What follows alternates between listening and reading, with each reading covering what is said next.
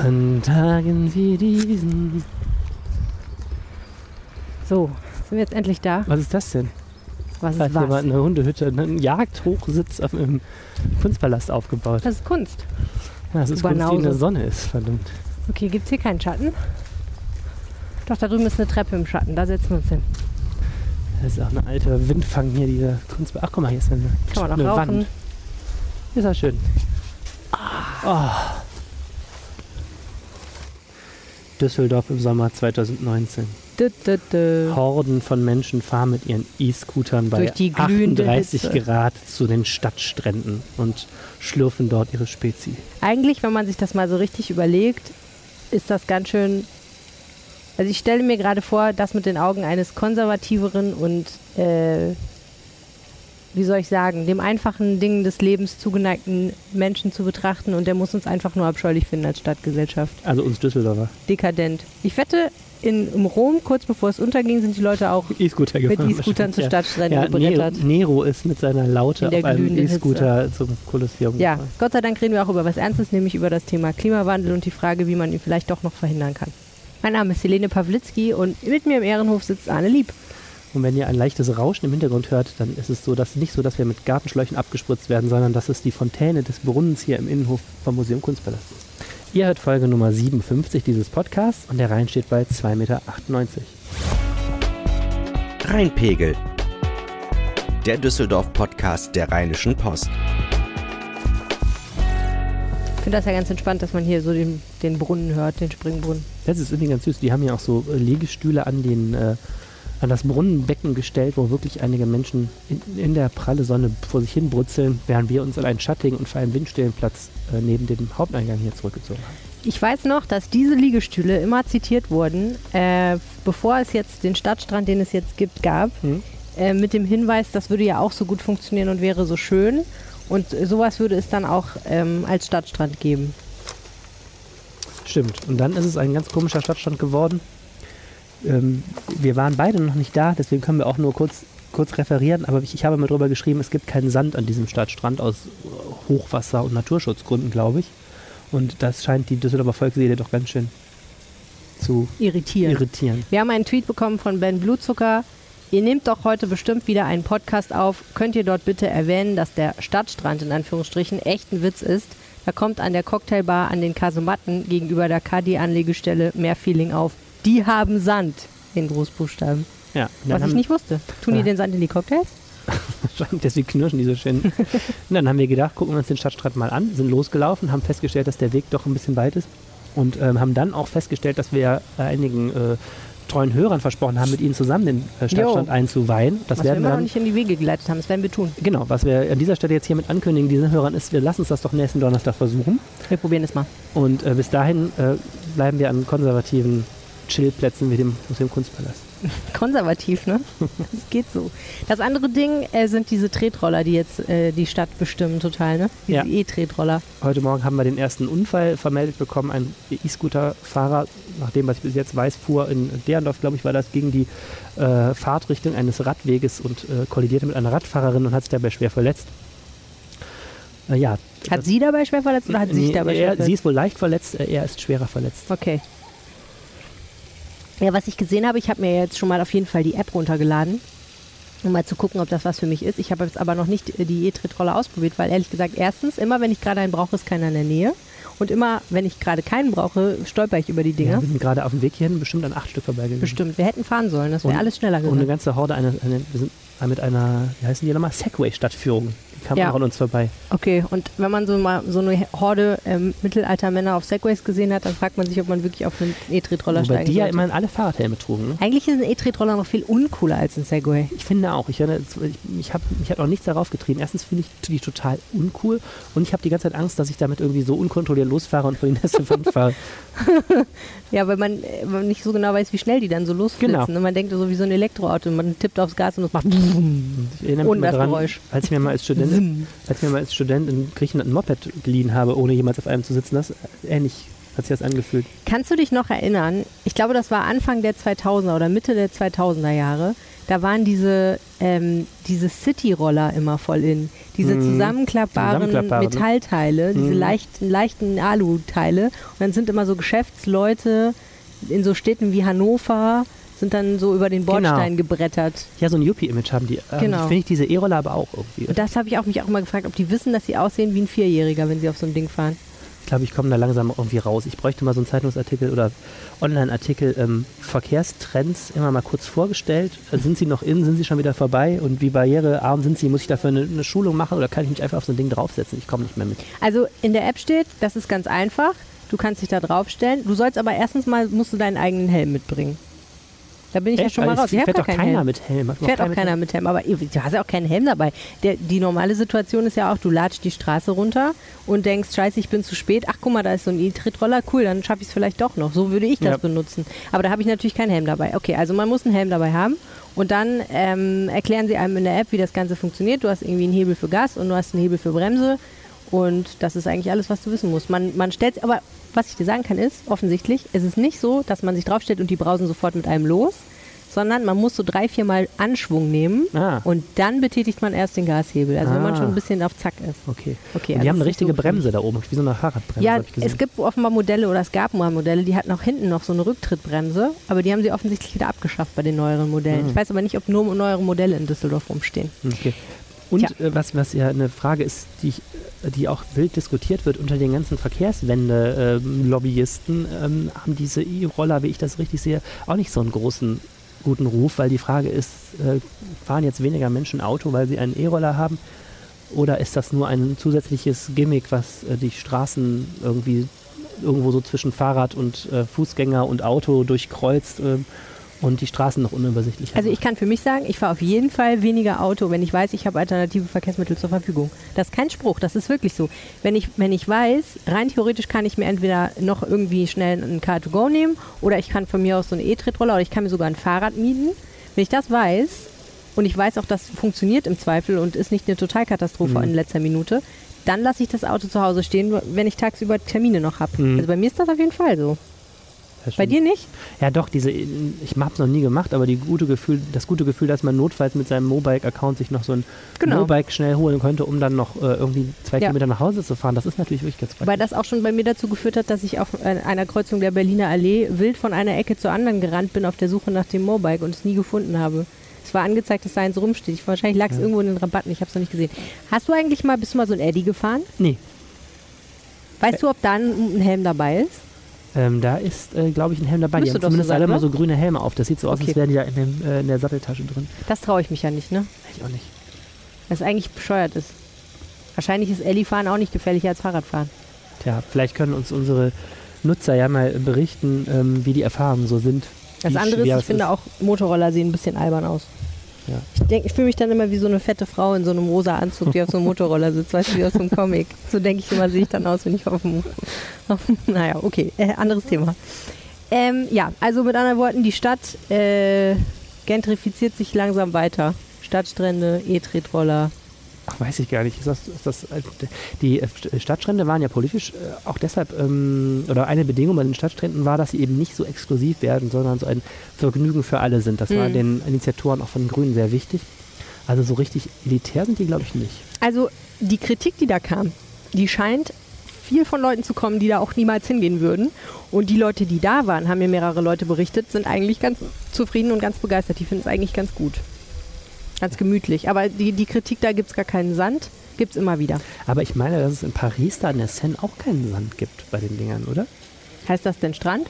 Ja, ja, das war auch mal Vorbild für Düsseldorf. Ach so, okay. Naja gut, okay, bei Strand, wenn es jetzt wirklich Strand heißt, das stimmt, Ich dann weiß denkt gar nicht, man was Strand auf Französisch heißt. Plage. Oh, Oh. du kannst Französisch. Hallöchen. Ja. Naja, gut. Also, wir, wir werden das weiter beobachten und uns mal selber angucken, würde ich sagen. Finde ich aber gut, dass wir jetzt über zwei Themen geredet haben, die wir selber noch nie ausprobiert haben. das klang höchst informiert. Jetzt reden wir über die Eiweiß-Ausstellung, da war ich nämlich auch noch nicht drin. Komm. Soll ja gut sein. ja, ja, mm. Aber lange Schlangen. aber lohnt sich. Ähm, wo wir äh, wo total viel Ahnung haben und wo wir auch schon waren, ist der Klimawandel. Haha. ha. Mhm. Da sind wir ja quasi mittendrin alle miteinander. Mhm. Da kann ja quasi jeder mitreden, weil jeder hat ihn schon erlebt. Was ich ja witzig finde, ist, dass äh, seit letztem Sommer wirklich alle Angst haben vor dem Klimawandel, weil auch ich hatte diese, ähm, diese Jahres, äh, diese, diese Welt Weltendzeit-Fantasie, dass es nie, nie wieder regnen wird ab irgendeinem Punkt. Ich finde es auch ein bisschen lustig, dass unser Stadtrat ja nächste Woche Donnerstag, am 4. Juli, über die Frage ber berät, ob ähm, Düsseldorf einen Klimanotstand ähm, ausrufen soll. Mhm, das auch Thema der, Genau, ne? dass das Thema auf der Tagesordnung ist, ist schon vor vier Wochen oder sowas, weil der Jugendrat es auf die Tagesordnung gebracht hat, mit Hilfe der Grünen. Ähm, aber die nächste Sitzung wäre erst am 4. Juli, deswegen ist es jetzt erst. Aber genau davor wird Düsseldorf von einer unglaublichen Hitzewelle heimgesucht. Äh, ja, am Wochenende soll es ja nochmal 35 Grad werden. Und ich frage mich, ob das die politische Entscheidung beeinflusst. Ja, das sind so die Zufälle des Wetters. Hier der Winter von Stalingrad und äh, die Hitze von Düsseldorf. Wir haben nur zwei Beispiele zu nennen. Nein, aber im Ernst, ich glaube schon, dass das einen großen Effekt hat, ähm, in dem Moment, wo etwas konkret anschaulich wird, auch wenn man gar nicht weiß, ob der Sommer jetzt so heiß ist, weil Klimawandel oder einfach weil Freak, ähm, äh, führt das sofort dazu, dass einem das Problem viel eher vor Augen steht.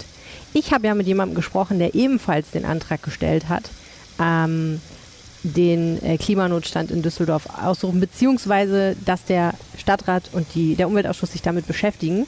Ähm, ich hatte nämlich mal das Bündnis, so ein Klimabündnis in Hamm, die haben das irgendwie gesammelt, wo in welchen Kommunen überall äh, das auf die Tagesordnung Mhm. kam. Das war eine richtige Bewegung. Ich glaube, das wissen auch nicht so viele. Die Tatsache, dass in vielen Kommunen jetzt über den Klimanotstand gesprochen wird, hat was damit zu tun, dass Aktivisten äh, dazu aufgerufen haben, einfach mal als normaler Bürger den Umweltausschuss anzuschreiben. Du kannst nämlich in Nordrhein-Westfalen laut Gemeindeordnung äh, hingehen und sagen, ich möchte gerne, dass sich der Stadtrat mit dem Thema XY beschäftigt und dann muss er das tun oder ein Ausschuss. Ich weiß nicht ganz genau, wie es funktioniert. Auf jeden Fall ähm, haben das eben in ganz vielen Kommunen systematisch Leute getan und äh, auch in Düsseldorf haben das mehrere getan. Baumschutzgruppen waren dabei, eine Gruppe namens Extinction Rebellion. Also du kannst nicht, du kannst nicht direkt einfach was auf die Tagesordnung Nee, nee, es gibt nee, einen. Anregungsausschuss, Genau. dann kannst du dich, Anregungs- und Beschwerdeausschuss und äh, der Jugendrat zum Beispiel darf Dinge auf die Tagesordnung alleine setzen. Ja, nee, nee, es ist nicht so, dass du sagen kannst, ich muss, das muss jetzt auf die Tagesordnung. Aber du kannst, glaube ich, eine Eingabe machen und dann muss sich ein Ausschuss damit beschäftigen. Das ist so. Ja? Ja. ja, das wird wohl dieser Anregungs- und Beschwerdeausschuss sein. Also bei dem ist es so, das weiß ich. Nee, ich glaube, es ist der Umweltausschuss in diesem Fall. Also Aha. du kannst anregen, dass sich der Umweltausschuss mit Thema X beschäftigt. Das kannst du sagen. Und dann müssen sie begründen, wenn sie es nicht tun wollen. So ist es, glaube ich. Also sie können immer noch sagen, nee, haben wir keinen Bock drauf, aber sie müssen dann sagen, warum nicht. Das ist wirklich so. Anyway, auf jeden Fall hatten das mehrere Leute gemacht, unter anderem ein Rechtsanwalt, der hier in Düsseldorf ansässig ist und seinen Namen lieber nicht so gerne gegoogelt haben möchte, deswegen sage ich den jetzt nicht. Aber der hat mir eine sehr, sehr, sehr lange Mail und ich habe dann auch nochmal mit ihm telefoniert, geschrieben darüber, warum er das getan hat. Und das was ich, fand ich mega spannend, der hat gesagt, 1986, in dem Jahr, in dem ich geboren bin, da hat er das erste Mal, ich glaube in der bunten ausgerechnet von allen Publikationen auf der Welt, äh, die haben einen Titel gemacht, da ging es um, äh, die Welt geht vor die Hunde, weil das Klima kaputt ist. Damals schon. Und da hat er gesagt, da habe ich gedacht, da war ich gerade ein junger Mensch, gerade fertig mit dem Studium, fing gerade an zu arbeiten oder irgendwie so. Da hat er gesagt, das war für mich einfach so ein Moment, da habe ich gedacht, na toll, jetzt fange ich gerade mein Leben an und die Welt geht zugrunde. Und dann hat er gesagt, ich habe das Thema in dem Moment einfach von mir weggeschoben. Und jetzt begegnet es mir wieder, nämlich anhand meiner äh, 16-jährigen Tochter. Und äh, jetzt sehe ich, dass wir jetzt die letzten 32 Jahre, so alt bin ich nämlich, verpennt haben und uns nicht drum gekümmert haben. Und das Thema ist jetzt natürlich noch viel drängender als Mhm. vorher. Und jetzt sagt er, jetzt müssen wir was machen. Und deswegen hat er das zum Beispiel angeregt, dass es jetzt diese Debatte um den Klimanotstand äh, gibt, wo es ja darum geht, im Grunde zu entscheiden, ob der Stadtrat all seine Entscheidungen dem Klima, Menschen, den Maßnahmen gegen den menschgemachten Klimawandel unterordnen Vielleicht müssen wir es mal kurz erklären. Dieser Klimanotstand ist erstmal ein symbolischer Akt, ne, bei dem der Stadtrat anerkennt, dass es einen Klimawandel gibt Mhm. und dass es höchste Zeit ist, daher Notstand etwas dagegen zu tun. Mhm. Und dann kann man das noch äh, würzen mit äh, wirklich praktischen Fragen. Wenn ich es richtig verstanden habe, korrigiere mich, wenn es nicht so ist, sind es in Düsseldorf zwei Fragen. Das eine ist, ob der, die sogenannte Klimaneutralität, über die wir noch gleich mal reden, früher erreicht werden soll. Mhm. Ne? Und das Mhm. zweite ist, ob der Stadtrat ähm, quasi vor jeder Entscheidung sich ähm, darlegen lässt, ähm, ab jetzt, was das für Auswirkungen auf die CO2-Bilanz hat. Ja, also ich glaube, dass diese beiden Sachen jetzt verknüpft sind mit Klimanotstand, das ist eine Entscheidung der jeweiligen politischen Entscheidungsträger in der Kommune. Das kann man sehr unterschiedlich ausgestalten. Man kann auch einfach den Klimanotstand beschließen und dann passiert gar nichts. Theoretisch. Mhm. Aber praktisch ist es in Düsseldorf so, dass das eben die zwei Dinge sind. Also die Forderung, dass man äh, nicht mehr 2050, sondern jetzt 2035, glaube ich, diese Klimaneutralität in Anführungsstrichen erreichen will, die der, der können sich, glaube ich, fast alle Fraktionen anschließen.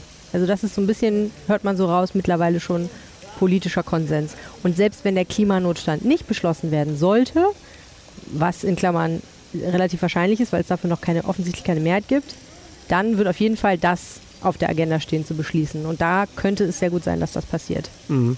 Und die andere Geschichte ist eben, geht noch ein bisschen weiter. Genau, die Grünen sagen halt, wir müssen eigentlich hingehen und jetzt in jeder Entscheidung gucken, was macht das eigentlich mit dem Klima, wie hoch ist der CO2-Ausstoß, wie weit entfernt uns das von dem Ziel der Klimaneutralität. Ähm, und was, was sollten wir nicht eigentlich unsere Entscheidung anders fällen? Und da sagen halt andere Fraktionen, wie zum Beispiel die FDP, das können wir so nicht machen, weil wenn man das wirklich konsequent machen würde, dann würde das vollkommen furchtbare Ergebnisse haben und unvorhergesehene Auswüchse furchtbar? haben. Naja, das kann man natürlich so konkret nicht sagen, aber die sagen halt, wenn man jetzt sagt, in jedem Fall, bei jedem Ding, was wir machen, ist der Klimaschutz die höchste Priorität, dann heißt das natürlich, dass andere Dinge niemals Mhm. die höchste Priorität sein können. Und das ist natürlich auch gefährlich, weil es kann ja schon sein, dass man andere Dinge, was weiß ich, Arbeitsplätze oder Mobilität. Geld äh, sparen, ausgeben, wie auch immer, irgendwas, dass überhaupt die Stadt funktioniert, dass man sagt, das ist uns wichtiger. Also da, da sagt die FDP, das ist zu krass. Vielleicht kann man an der Stelle mal erklären, was Klimaneutralität ist. Ja. Ähm, nämlich, es ist so, dass ähm, Klimaschutz eigentlich sich sehr stark zurückführt auf die, die Frage, wie viel CO2 ausgestoßen wird. Man muss es unterscheiden von dem sogenannten Klimaanpassungskonzept, was wir in Düsseldorf auch haben. Da geht es um so Fragen wie zum Beispiel, wie ist Düsseldorf, äh, wie sollte sich Düsseldorf darauf einstellen, dass es mehr heiße Sommer gibt. Also Mhm. begrünte Dächer und sowas sind ja auch Dinge, über die gerade viel geredet wird. Das ist aber kein Klimaschutz, sondern Klimaschutz ist eigentlich eine Reduktion des CO2-Ausstoßes. Und der Klimaneutralität ist ein, erstmal ein errechneter Begriff, der sagt nämlich, wenn man auf einen Zustand kommt, wo pro Einwohner einer Stadt nur noch zwei Tonnen CO2 pro Jahr produziert werden, dann äh, wäre man an einem Punkt, dass die Natur das kompensieren könnte und man hätte nicht mehr diesen Treibhauseffekt, dass äh, der Klimawandel vorangetrieben wird. Genau. Und das ist aber, habe ich jetzt ähm, gelernt, als ich recherchiert habe in der letzten Woche, ähm, auch eine sehr rechnerische Größe erstmal, weil man muss, man muss ähm, auch gucken, was wird da überhaupt reingerechnet. Es gibt ganz viel so Hochrechnungen, wie viel die Leute fliegen, wie viele Leute Auto fahren und so. Und so ergibt sich dann irgendwann dieses Rechenmodell, dass man sagen kann, die Stadt Düsseldorf ist klimaneutral, beziehungsweise wäre klimaneutral, wenn sie dieses Ziel erreicht. Genau. Die Frage ist ja erstmal auch, wo stehen wir eigentlich heute? Heute, sagt die Stadt, stehen wir, äh, das sind Zahlen aus dem Jahr 2014, da gibt es leider keine neueren zu im Moment noch, 7,7 Tonnen pro Kopf und Jahr. Genau. Also von 7,7 sollen wir runter auf 2. Und wir haben, ähm, das ist eine große Düsseldorfer Pointe, wir haben sehr, sehr viel erreicht. Wir sind ähm, Seit 87, wo es 87 waren wir 14,4 mal, Tonnen waren. Genau, haben wir Genau. also fast halbiert. Äh, die Pointe daran liegt, dass ähm, das gar nicht daran liegt, dass wir alle das Rad statt den SUV nehmen, Mhm. sondern dass äh, schlicht Düsseldorf eine Menge Industrie verloren hat.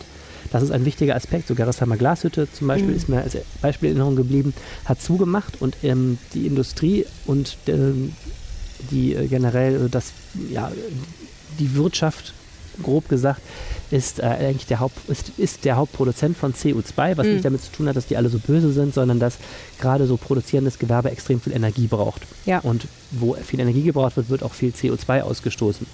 Das heißt, Düsseldorf hat also seine Ziele schon äh, vorbildlich erreicht, ohne dass die Leute wahnsinnig viel dafür tun mussten. Denn einfach durch den Strukturwandel, was die, was die Wirtschaft angeht, sind wir ein ganzes Stück näher gekommen dem Ziel. Ich muss gerade die ganze Zeit darüber nachdenken, was wäre, wenn wir uns alle tierisch geirrt hätten und das alles mit dem Klimawandel ganz anders falsch ausgerechnet hätten und in Wirklichkeit können SUVs das Klima retten und jetzt müssen wir uns alle ein SUV kaufen. Ich weiß auch nicht, was mit mir los ist. Kaufen sie ja sowieso alle ein SUV momentan, habe ich den Eindruck. ein Also, SUV, ne? genau. Selbst Leute, die ich kenne, naja, ich sag das jetzt nicht, aber das ist schon teilweise echt witzig, wer sich alles ein SUV kauft. Und was ich am schlimmsten finde, sind die SUVs in dem Parkhaus. SUVs im Parkhaus sind meine größten Hassobjekte. Weil SUV-Fahrer haben einfach, ich meine, die haben auch ein Problem in Parkhäusern, weil die Parkhäuser sind nicht dafür gebaut, aber die können auch da drin einfach nicht Auto fahren. Ich saß kürzlich äh, in einem Café vor dem, das neben dem, der Einfahrt zu einem Düsseldorfer Parkhaus war. Und da waren ganz viele Leute mit so auswärtigen Kennzeichen, die versuchten, ihre riesengroßen SUV in dieses Parkhaus reinzukriegen und hatten teilweise unheimlich viel Platz nur auf den Seiten, wussten das aber offensichtlich nicht und haben dann mit Hilfe moderner Parksysteme alle irgendwie die Kurve noch in dieses Parkhaus gekriegt. Da habe ich auch irgendwie gedacht, ja, der. Mensch muss sich noch einstellen auf das überbreite Auto. Ich hätte mir, ich hätte auch Angst, wenn ich mir so ein schönes neues Auto für 30.000 Euro gekauft hätte. Ähm, was natürlich mal interessant eigentlich wäre, also die Zahl äh, 7,7 Tonnen pro Kopf und Jahr ist ja sehr pauschal ausgerechnet, Mhm. nämlich einfach der Gesamtausschuss geteilt durch die Anzahl der Bürger. Mhm. Ähm, Ja, eigentlich- wobei, ja, ja, wobei da auch eben man sagen muss, man muss auch immer noch gucken, was ist in diesem Gesamtausstoß alles reingerechnet. Genau. Also der Flughafen zum Beispiel in Düsseldorf ist als Gebäude reingerechnet, aber die Aha. Flugbewegung nicht. Also, okay, das würde noch viel verheerender aus. Na, der Punkt ist ja, ähm, erstens, äh, nicht, nicht jeder Düsseldorfer Bürger ist ja schuld an jeder Emission. Und zweitens wäre ja eigentlich mal interessant, wenn man das mal aufschlüsseln würde auf, was, was wird eigentlich in Privathaushalten verursacht Mhm. und was wird in der Wirtschaft verursacht, pro weiß ich auch nicht was, angestellt oder so. Also das wäre ja auch mal spannend zu sehen, wie verbessern sich eigentlich die einzelnen Segmente. Denn ich glaube, da gibt es auch große Unterschiede, Ja, ne? es, zum Beispiel genau. beim Verkehr. Also den größten Anteil an den CO2-Emissionen macht die Wirtschaft aus, also Handel, Dienstleistung, Industrie, Gewerbe heißt das da in der Tabelle, das sind 45 Prozent. Mhm. Dann kommen äh, die privaten Haushalte mit all ihren Nutzungen zusammen auf 28 Prozent. Mhm. Verkehr kommt auf 25 Prozent und die städtischen Einrichtungen liegen gerade mal bei 2 Prozent. Verkehr kommt nur auf 25 Prozent, das finde ich interessant. Das Interessante an Verkehr ist eben, dass in allen anderen Sektoren es extreme Rückgänge gab seit 1987, wo, wo diese Messung begonnen hat, Ja. auf die sich jetzt alle beziehen immer. Nur im Verkehr haben die Menschen es erfolgreich geschafft, durch ähm, die Anschaffung von zusätzlichen Pkw und größeren Pkw die technischen Fortschritt auszugleichen, sodass Mhm. der Anteil des Verkehrs ähm, gleich geblieben ist. Das ist ja einer der Gründe, warum diese Verkehrsdebatte gerade so militant geführt wird, neben Ja. der Stickoxidfrage mit den Dieselfahrverboten, die damit jetzt nichts zu tun hat. Krass. Okay, also ich fasse zusammen, ähm, Düsseldorf steht besser da, aber nicht, weil Düsseldorf irgendwas Gutes gemacht hat, sondern weil einfach Dinge weggefallen sind von alleine. Und jetzt ist die Frage, wie geht es jetzt weiter? Also- Und ans Thema Verkehr könnte man auf jeden Fall noch ran. Du hast jetzt ein bisschen zu grob zusammengefasst. Also du hast, es gibt große Effekte, an Wir denen sind hier wir beim nichts, Radio, Arne. an denen wir nichts, Das war zu nicht denen so wir nichts das war können. überkomplex. Es gibt aber auch Aspekte, zu denen wir was können. Nämlich Ja. eine Sache ist, das Kraftwerk auf der Lauswart ist plötzlich Mhm. der große Gewinner des Klimawandels. Mhm. Äh, wurde ja jahrelang diskutiert, ähm, was für ein neues Kraftwerk gebaut wird. Und es gab ja noch in den Nullerjahren war das echt Überlegung, ein Kohlekraftwerk da hinten hinzustellen. Wo ist die, die Lauswart? Wenn du am Medienhafen den schönen Radweg weiter von Innenstadt weg am Rhein entlang fährst, dann kommst du irgendwann am Golfplatz vorbei und dann stehst du vom Kraftwerk. Das ist die und da ist daneben ist so ein Restaurant mit Trüffeln und so einem Schwein. Mm. Mhm. Und ähm, genau, da bist du an der Lauswart. Und da ist dann eben dieses Gaskraftwerk gebaut worden, was äh, extrem gute Werte hat und ähm, auch einer der Gründe ist, warum wir CO2-mäßig gut dastehen. Mhm. Und dann ist es natürlich schon so, dass das Nutzungsverhalten sich, äh, nicht nur das Nutzungsverhalten, sondern auch die Technik sich einfach verändert hat. Menschen haben, beziehen mehr Strom aus erneuerbaren Energien, auch Düsseldorfer. Ähm, und äh, das sind dann schon natürlich Nutzungsänderungen ähm, Mhm. und Verhaltensänderungen, die sich bemerkbar machen und eben auch technischer Fortschritt. Mm. Aber man kann jetzt bei vielen Aspekten, und der Verkehr ist sicherlich äh, der größte, jetzt nicht behaupten, dass äh, die Düsseldorfer da jetzt seit 1987 krass ihr Verhalten verändert haben. Okay. Und das ist eben jetzt auch politisch ganz interessant, weil jetzt drängen alle darauf, dass die, die Stadt schneller klimaneutral wird.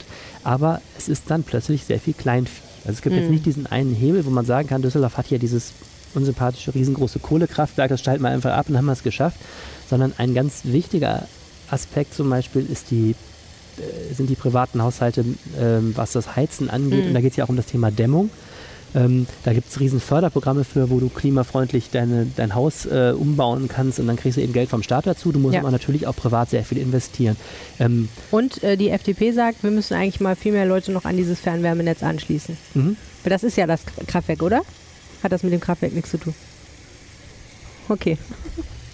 Ja, auf jeden Fall. äh, Moment, aber ich muss ganz mit den Gedanken Ja. zu Ende führen. Ähm, das, jetzt gibt es also, jetzt ist es also so, dass ähm, eigentlich nur ein kleiner Prozentsatz der Menschen in den nächsten Jahren eine Komplettsanierung ihres Hauses plant. Das heißt, selbst wenn die Technik da ist und selbst wenn man viel Geld für Fördergelder rausgeben würde, muss man eben bedenken, solche Sachen dauern wahnsinnig lange. Mhm. Das heißt, gerade diese fehlenden äh, CO2-Tonnen, die man einsparen möchte, sind sehr mühselig einzusparen. Das trifft eben auch ähm, auf den Verkehr zu. Ich sage nicht das schreckliche Wort, das ich immer an dieser Stelle jetzt sagen muss, Mhm. aber es gibt ja bestimmte Maßnahmen in Düsseldorf, bei denen man ähm, Alternativen zum Auto fördern möchte. Mhm.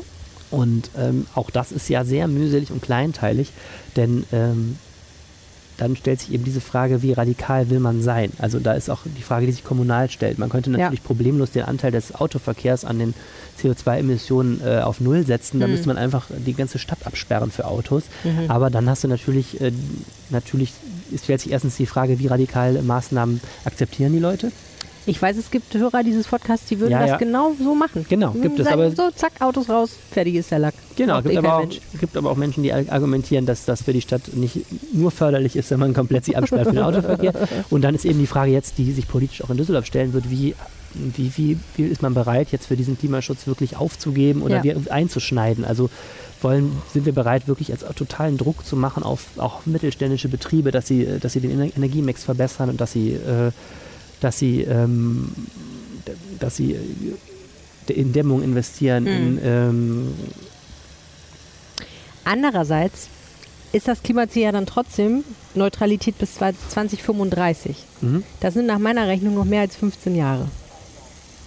Das ist ja jetzt nicht, wir schnipsen mit dem Finger und die Innenstadt ist autofrei, sondern das bedeutet, wir können noch über mindestens zehn Jahre können wir Maßnahmen sehr langsam einführen. Aber man müsste sie vielleicht mal beschließen, ne?